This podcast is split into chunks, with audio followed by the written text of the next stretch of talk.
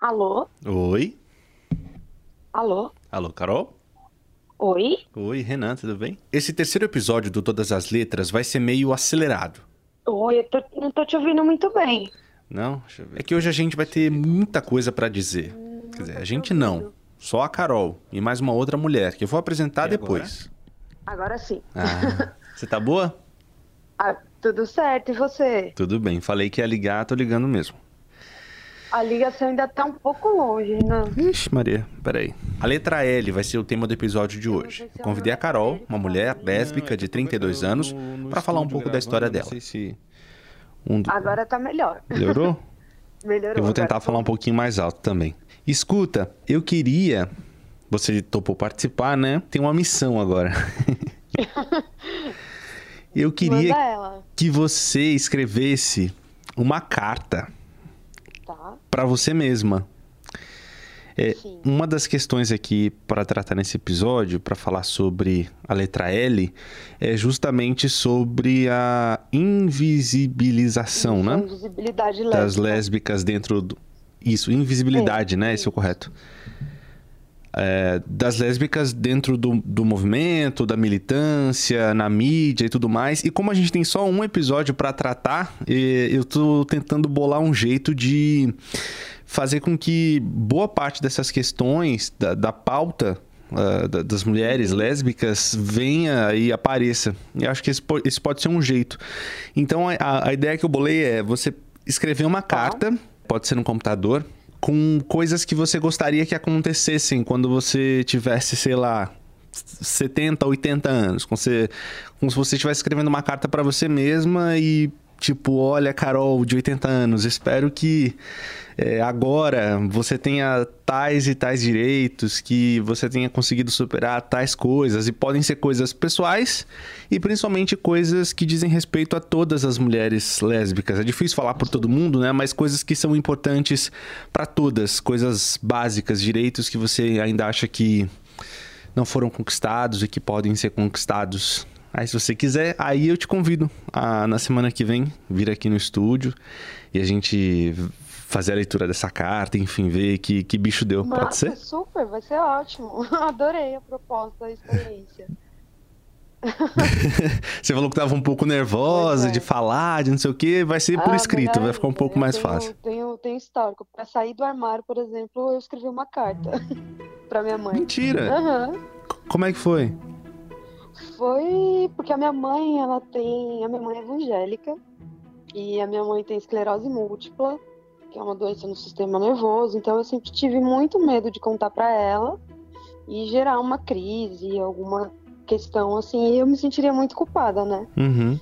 Mas chegou uma época que não tinha mais como esconder, não tinha mais motivo para esconder. E aí a solução que eu encontrei que me sentiria mais confortável seria escrevendo uma carta. E aí eu escrevi e deixei no guarda-roupa dela.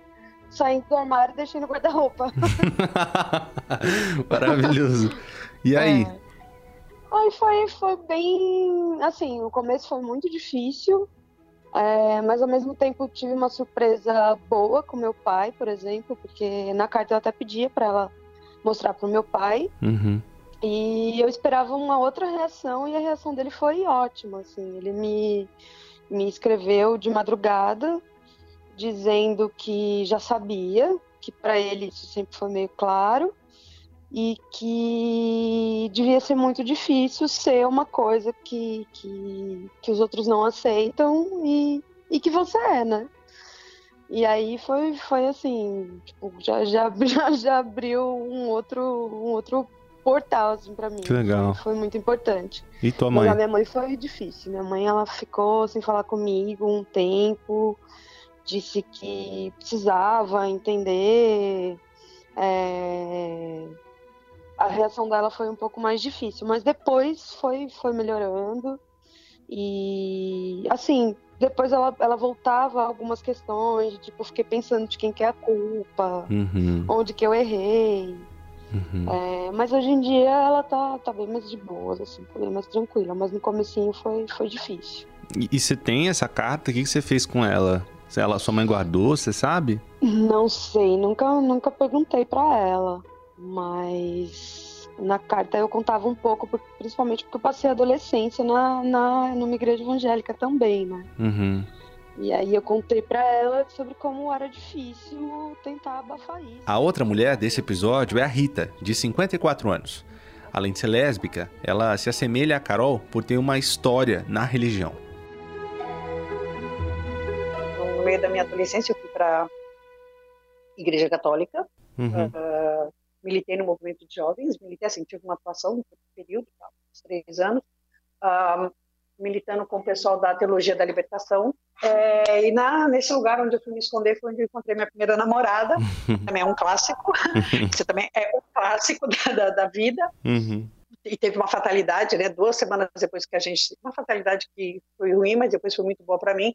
Que fazia, sei lá, duas semanas que nós estávamos juntas e um dos meus irmãos, meu irmão mais velho, deu um flagra na gente, fez um escândalo, né? Um, um clássico do prefiro uma irmã puta do que uma irmã, do que uma irmã sapatão. Uhum. Foi assim uma coisa. Quando isso acontece, a minha mãe não estava em casa, meu pai já era falecido. E quando. E aí ele né, fez escândalo, foi tomar banho, foi embora da casa, blá, blá, blá. Quando minha mãe chegou, ela viu a mala no sofá, meu irmão no banho, ela pergunta: o que, que aconteceu? Aí eu olho para ele e digo: ah, meu irmão me pegou. Aí ela falou, olhou para mim meio assim, ela falou com um homem, eu falei, não, ela uma mulher, né? Eu falei, sim. E aí ela me olha assim uns segundinhos que parecem 500 eternidades, aí ela me diz assim, olha, é, você sabe que eu sou uma, não estudei, sou uma pessoa que não sabe nada da vida. Eu, eu queria que você fosse feliz com um homem, mas se você for feliz com uma mulher, para mim tá tudo bem. Então isso foi um, um, um Ai, que lindo, Rita. Um, é, é super bonito, né? Assim, uhum. é, ela foi. E assim, minha mãe realmente é isso, ela fez até o segundo ano primário, né? Uma mulher do Nordeste, enfim. Mas então, mas essa mulher me diz isso, né? Eu tinha 18 anos, né? Então, isso para mim foi muito importante, né? Porque eu estava amparada exatamente no lugar onde eu precisava ser amparada e pela pessoa que eu precisava ser amparada. Né? Uhum. É, isso foi muito importante, né? E a minha mãe é uma defensora até hoje é, é uma galinha que põe a, a pintinha dela debaixo da asa. Ai, que demais. Isso a gente tá falando de que então, ano, Rita? É, a gente tá falando de 1982. Eu tinha 19, 18, 19 anos quando isso aconteceu. E então isso com certeza me ajudou muito. A pesquisa para esse episódio foi difícil. Eu perguntei a algumas amigas quais eram os problemas que elas enfrentavam por serem lésbicas. E olha, são muitos. Eu espero que ao longo de todas as letras dessa quinzena, parte dessas questões seja abordada. E é por isso que eu pedi a Carol e a Rita que escrevessem cartas. Quando a gente põe as ideias no papel, elas ficam melhor organizadas, né? Bem, eu convidei a Rita e a Carol para virem aqui na Folha.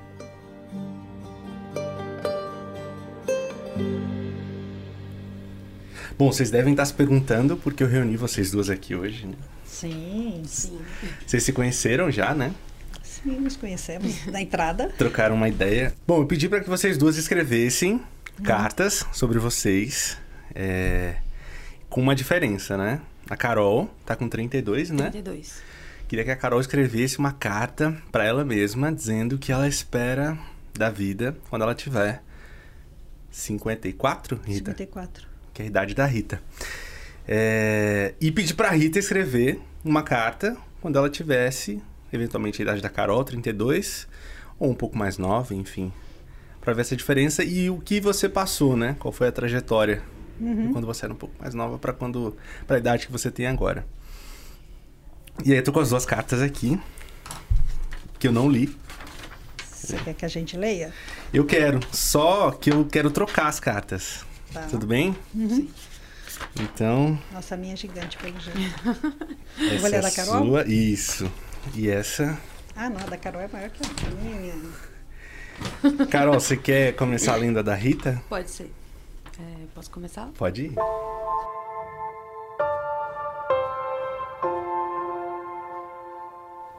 Olá, Rita. A pedido do Renan, que conhecerei hoje, 17 de 7 de 2019, te escrevo uma carta. Meu momento de referência para falar contigo será 1982, ano de grandes acontecimentos na sua vida. Completará 18 anos, terá sua primeira namorada, Elis Regina morrerá já em janeiro e em novembro acontecerá a primeira eleição direta para o para governo do estado. A democracia estará renascendo. Você, que é libriana e adora ter nascido na primavera, se ressentirá do fato de não ter chegado à maioridade a tempo de poder votar, mas participará do processo eleitoral.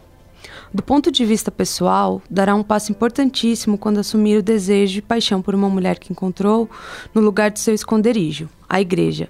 Romance de 15 dias que não resistiu ao flagra de seu irmão, mas que já terá cumprido o papel de lhe encorajar a olhar nos próprios olhos. O que era para ser uma tragédia se transformará em apoio e acolhi acolhimento materno, algo que constituirá de maneira ímpar sua trajetória militante. Passado 10 anos de sua descoberta e militância partidária, participará da construção núcleo de gays e lésbicas do PT, dando visibilidade ao que o estatuto partidário já previa, mas que ficava no armário. Antes disso, participará de um grupo de estudos chamado Etc e Tal, para a partir de trocas de experiências pessoais e leituras, possa refletir sobre seu lugar no mundo. Sua trajetória militante passará por diversos momentos entender o incômodo de, sendo lésbica, militar no movimento denominado gay, elaborar a insatisfação da indiferença à fala feminina, perceber que o machismo estará instalado neste espaço de luta por direitos e, e, que homens, mulheres e trans têm dificuldade de perceber isso. Conhecerá o feminismo aos poucos, conversando com mulheres feministas, lendo, aprenderá que a luta por direitos incluirá a visibilidade como pauta importante para mulheres e, neste percurso, conhecerá outras invisibilidades racial, geracional, econômica, de classe. Olhando para você, reconheço a jovem inquieta, que não aceita aquilo que não compreende, que lhe causa desconforto. Essa característica influenciará demais seu percurso militante na busca por visibilidade política. Em 1997, por conta da atuação partidária aliada ao grupo de estudos, participará da organização da primeira Parada do Orgulho, onde ficará por pouco tempo. Seu incômodo com a invisibilidade da pauta lésbica e o viés econômico te levará para outros lugares. O mais marcante, penso, será no ano de 2003, quando participará da organização do 5 Seminário Nacional de Lésbicas e da organização da primeira caminhada de lésbicas e simpatizantes de São Paulo momento de visibilidade política das pautas próprias das lésbicas. Na organização da caminhada, ficará por mais tempo, contribuindo para o fortalecimento político e empoderamento das mulheres que amam mulheres. Na vida, vai se deparar com seus limites também. Em 2005, você comporá a comitiva paulista do décimo encontro feminista latino-americano no Brasil, momento em que as lésbicas irão travar intenso debate sobre a recém-conquistada cadeira no Conselho Nacional de Direitos da Mulher. Serão noites de reuniões com representantes de todo o país discutindo o perfil da representante, pois havia uma crítica muito grande sobre o personalismo e excludência no movimento das lésbicas. Disso resulta que você assumirá a tarefa junto com a Carmen Lúcia Luiz, de Santa Catarina. Veja, nesse seu tempo, você já se identifica com as lutas e organização dos movimentos populares e não pensa no que hoje chamamos caixinha. E isso fará com que não consiga assumir o papel de dialogar exclusivamente com o segmento de lésbicas ou de ser prioritariamente despachante da demanda dos grupos. A insatisfação é geral e você optará também por outros motivos por não exercer seu segundo ano de mandato. Até hoje, minha atuação militante é pautada pela visibilidade e confesso, fiquei surpresa ao ler um artigo que conta os 30 anos da história do movimento LGBT no Brasil.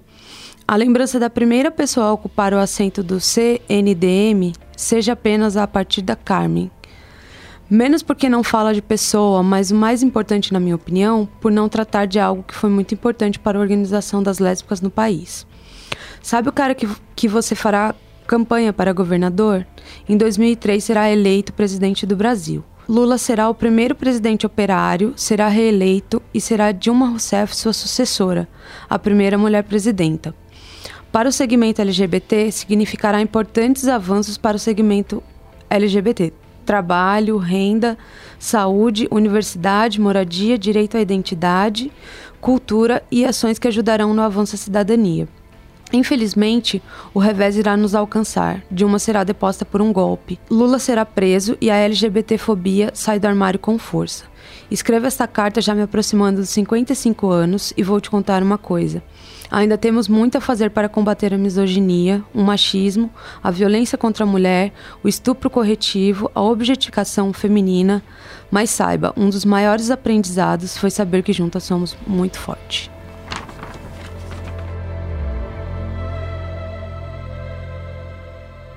Vamos lá, Rita. Então, leia aí o que a, a Carol escreveu na carta dela.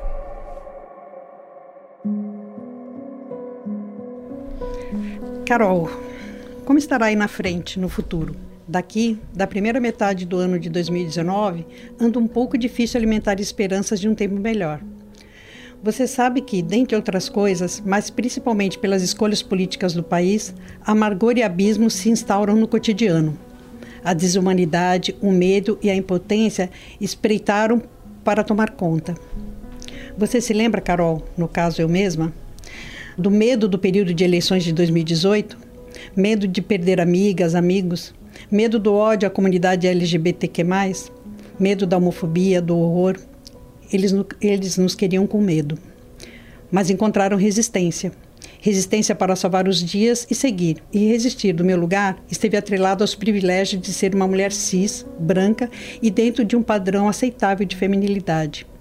Mas sigo as palavras escrevendo o sonho de um futuro. E no futuro, o amor e a liberdade serão como num filme. Ainda estou longe do filme que desejo, pois no meu filme, amor e liberdade não deixarão ninguém de fora. No meu filme, qualquer maneira de amor vale a pena, qualquer maneira de amor valerá. Mas assim, mulher, e nessa sociedade, mulher não foi feita para ser amada. Em 2019, a mulher ainda é considerada um erro, Carol. Aí do futuro, me diz que vai mudar e que posso acreditar um pouquinho? A igreja dizia que eu, mulher, não poderia jamais amar outra mulher. É sujo, é nojento, é pecado. E eu pedia desesperadamente para Deus tirar de mim esse desejo de amar errado. Ele não me ouviu. Mulher não foi feita para ser ouvida. Depois de muito tempo entendi. Mulheres que são amadas são um risco ao patriarcado e à hostilidade de um mundo feito por e para homens. Uma monja budista disse que fez o voto de vir ao mundo como mulher em todas as vidas que tiver. Achei lindo e fiz o voto não só de vir como mulher, mas de continuar uma mulher, amando mulheres por todas as minhas vidas. Nossa, eu também faria isso. No dia 27 de 6 de 2019, eu falava sobre a importância de me colocar nesse mundo como mulher lésbica e me disseram: é de importância política e poética. No meu filme de Amor e Liberdade, nós, mulheres, todas, as que nasceram e as que se tornaram mulheres negras, mulheres gordas, mulheres de todas as nacionalidades, mulheres, viverão e amarão em paz e com poesia. É esse o meu sonho de liberdade que registro aqui. Nós, mulheres lésbicas, teremos voz, cor, som, cheiro, imagem, seremos vistas. Não só no 29 de agosto, dia da visibilidade lésbica, mas todos os outros dias, em todos os espaços, em todas as esferas. No futuro, mulheres se amando não serão um erro, serão um destino. No meu sonho, mulheres lésbicas viverão romances na TV, em horário nobre, protagonizarão filmes, protagonizarão romances literários e também cantarão sobre o amor.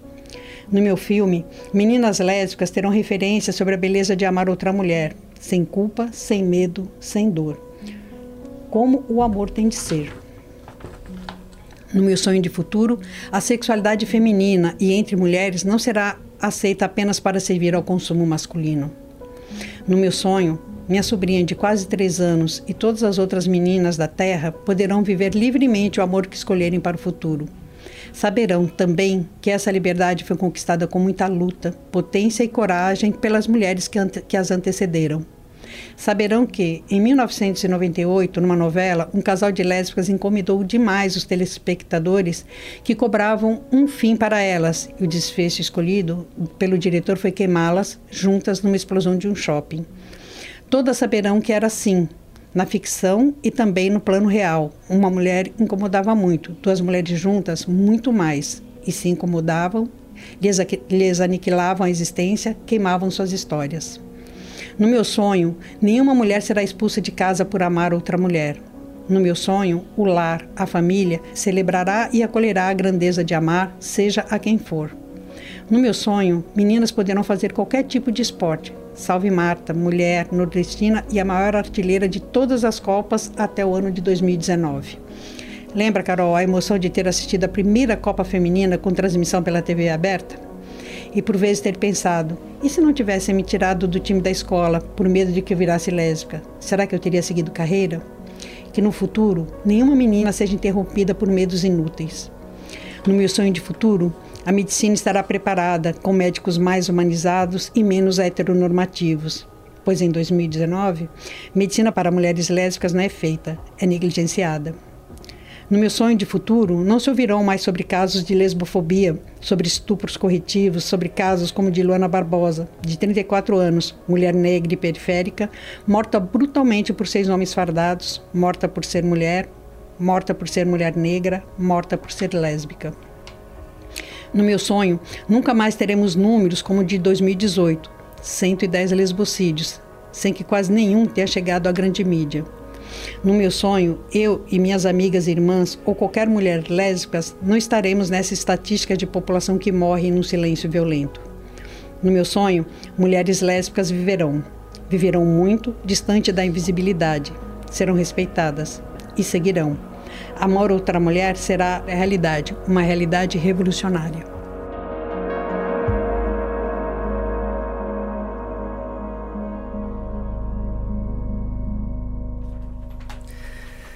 Potentes essas cartas, hein? É... Além de organizar melhor as ideias, é também simbólico que elas duas tenham escrito parte do texto falado aqui nesse episódio. É como se elas, lendo os próprios textos, estivessem lendo o roteiro do Todas as Letras, como eu estou fazendo aqui, nesse exato momento. A gente tem um universo da Rita de militância, de lugares construídos, de uma estrada é, aberta, não necessariamente pavimentada e confortável para se caminhar. Esse é um episódio sobre elas, feito por elas mesmas. E na carta da Carol a gente tem muitos desejos e muitos sonhos. Era mais ou menos essa a intenção quando eu fiz o convite para vocês. E aí eu queria agora que a gente tentasse aqui chegar em algum lugar. É... Como é que a gente chega, Rita, é, nesses objetivos da Carol? Primeiro para você a pergunta. Como é que chega lá? Olha, é, eu acho que, assim como antes da Rita existiram outras várias, diversas mulheres, né, que continuam tentando fazer essa estrada menos esburacada, né, mais arborizada, menos escura, né, com mais pássaros, né. Ah, eu acho que a geração da Carol, né, ter esse, é, reifica esse sonho, né.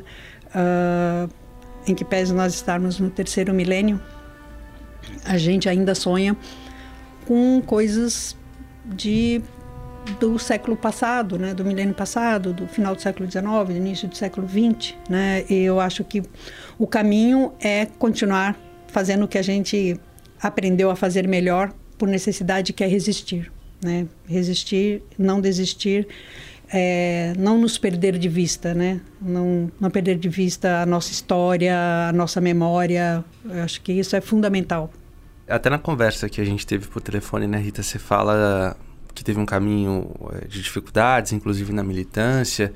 É, faz uma crítica também, uma autocrítica justamente à militância. E eu aproveito até o espaço para acho para fazer uma consideração da sua carta. Ela é muito forte, retrata um um momento histórico e político né, da, do Brasil, é, a eleição do ex-presidente Lula, da ex-presidente Dilma, agora a eleição do Bolsonaro, dessa diferença que a gente tem de um partido de presidentes identificados com a esquerda e agora um presidente identificado com a direita. É, mas independentemente da orientação ideológica, é, eu, eu, queria saber como é que as lésbicas podem chegar a conquistar os direitos. Né? A gente viu, não viu, por exemplo, nos governos ligados à esquerda, é, nenhuma movimentação no sentido de construir leis é, que penalizem a LGBT, LGBTfobia. Vimos agora, mas não pelo governo, pelo judiciário, né? A gente, então a gente já viu as duas situações, um governo de direita e um governo de esquerda, e isso não saiu. É, como é que a gente encontra, Carol, na sua opinião, novas formas de se fazer ouvir e de conquistar direitos? Né? A gente ouviu uma trajetória da Rita? De militância, de caminhos. Como é que a gente pode fazer diferente? É, é assim, acho que tem se tornado um pouco mais difícil, né? Assim, claro que, que não foi fácil anteriormente, mas assim, na minha experiência tem agora assim parece que se apresenta um caminho ainda mais árduo e difícil e é, eu, eu imagino que assim o que a gente já falou aqui que é resistir é ocupar os espaços é, como mulher lésbica não se deixar cair nessa invisibilidade né assim que que tá aí então acho que ocupar e tá tá tá se colocando sempre claro que assim faz parte de uma da estrutura de uma sociedade né é, é super estrutural e acho que por isso é tão difícil, né? De, de... Porque antes de ser uma mulher lésbica, eu sou uma mulher. E uma mulher é. é... Eu sou uma mulher que não foi feita para ser ouvida. E... Então é, é, é, muito difícil, assim. Mas eu imagino que essa resistência ela precisa estar tá aqui nas costas, porque senão vai, vai ser meio difícil de, de seguir.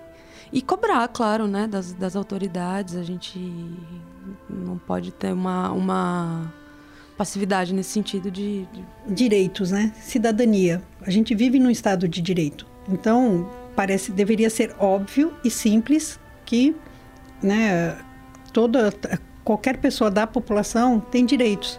Né? Eu lembro que tinha uma época que a gente sempre dizia assim, olha, eu não pago meio imposto. Então, eu não posso ter meios direitos. Amar outra mulher, se relacionar sexualmente com outra mulher é altamente revolucionário, porque é você romper com o lugar que a sociedade te coloca. Até hoje, que é assim, mulher é feita para agradar, servir ao homem. Sim, é uma coisa que eu, eu falo e penso muito é que assim, ser mulher é não descansar. Você nunca descansa, você nunca está em paz, você nunca está tranquila. Você tem que estar tá sempre alerta, em qualquer lugar dentro do movimento, dentro de casa, no trabalho, em qualquer lugar você tem que estar muito atenta, né, e alerta. E como e dentro da militância também.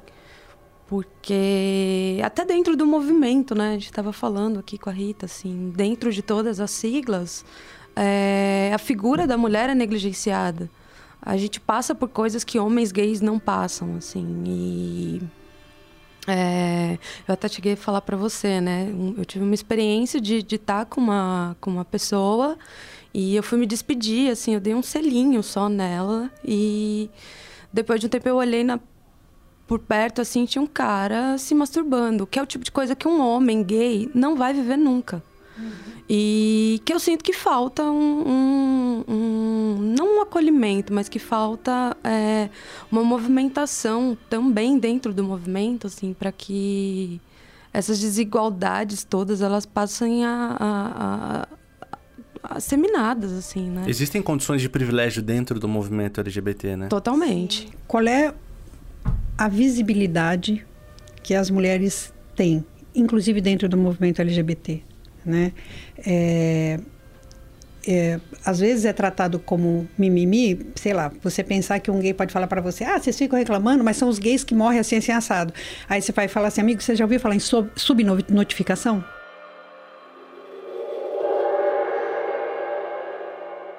A última pergunta para as duas. O que vocês esperam? A gente está terminando uma década agora, né? Começando uma nova. O que, que vocês esperam para os próximos 10 anos? O que vocês esperam a partir de 2020? Olha, que as pessoas possam se aposentar, né? É, que a gente possa trilhar caminhos mais sólidos, que a estrada seja menos tortuosa na garantia de direitos, né? Que as vidas das mulheres possam ser respeitadas, né? que as suas, que o seu corpo possa ser respeitado uh, que a gente não precise ficar o tempo inteiro se explicando e se justificando, né? Olha, eu sou lésbica, mas isso, ou eu sou uma mulher, mas eu posso fazer tal coisa, né? Que a gente saia desse lugar, né? Que a gente possa ter um salário digno, que a gente viva numa sociedade onde a gente não seja é, motivo de escárnio e de piada que a gente possa andar nas ruas, que a gente possa dar beijar a pessoa que a gente ama, né? O que a gente gosta, o que a gente só deu uma pegadinha, sei lá, né? Qualquer, né? Que qualquer expressão seja respeitada. E você, Carol? É que a gente possa viver sem medo, sem medo de ser o que a gente é, sem medo do que a nossa liberdade pode causar no outro e que a gente possa ser mulheres sem, sem medo. É, vamos continuar aí. Resistindo. e nem foi combinado.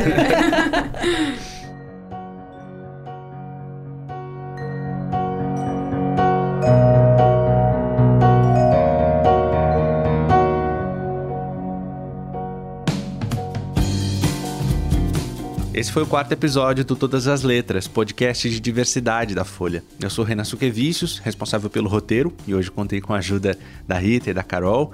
Eu também cuido da edição de som, da sonorização, e Rodrigo Vizeu é quem é o responsável pelos podcasts aqui no jornal. Eu volto na próxima quinzena com um novo tema. Se você ficou com alguma dúvida, quer compartilhar uma opinião, trocar uma ideia, manda uma mensagem para mim nas redes sociais. Você me encontra no Twitter e no Instagram procurando por suquevicios. A gente volta a se encontrar em 15 dias. Até lá!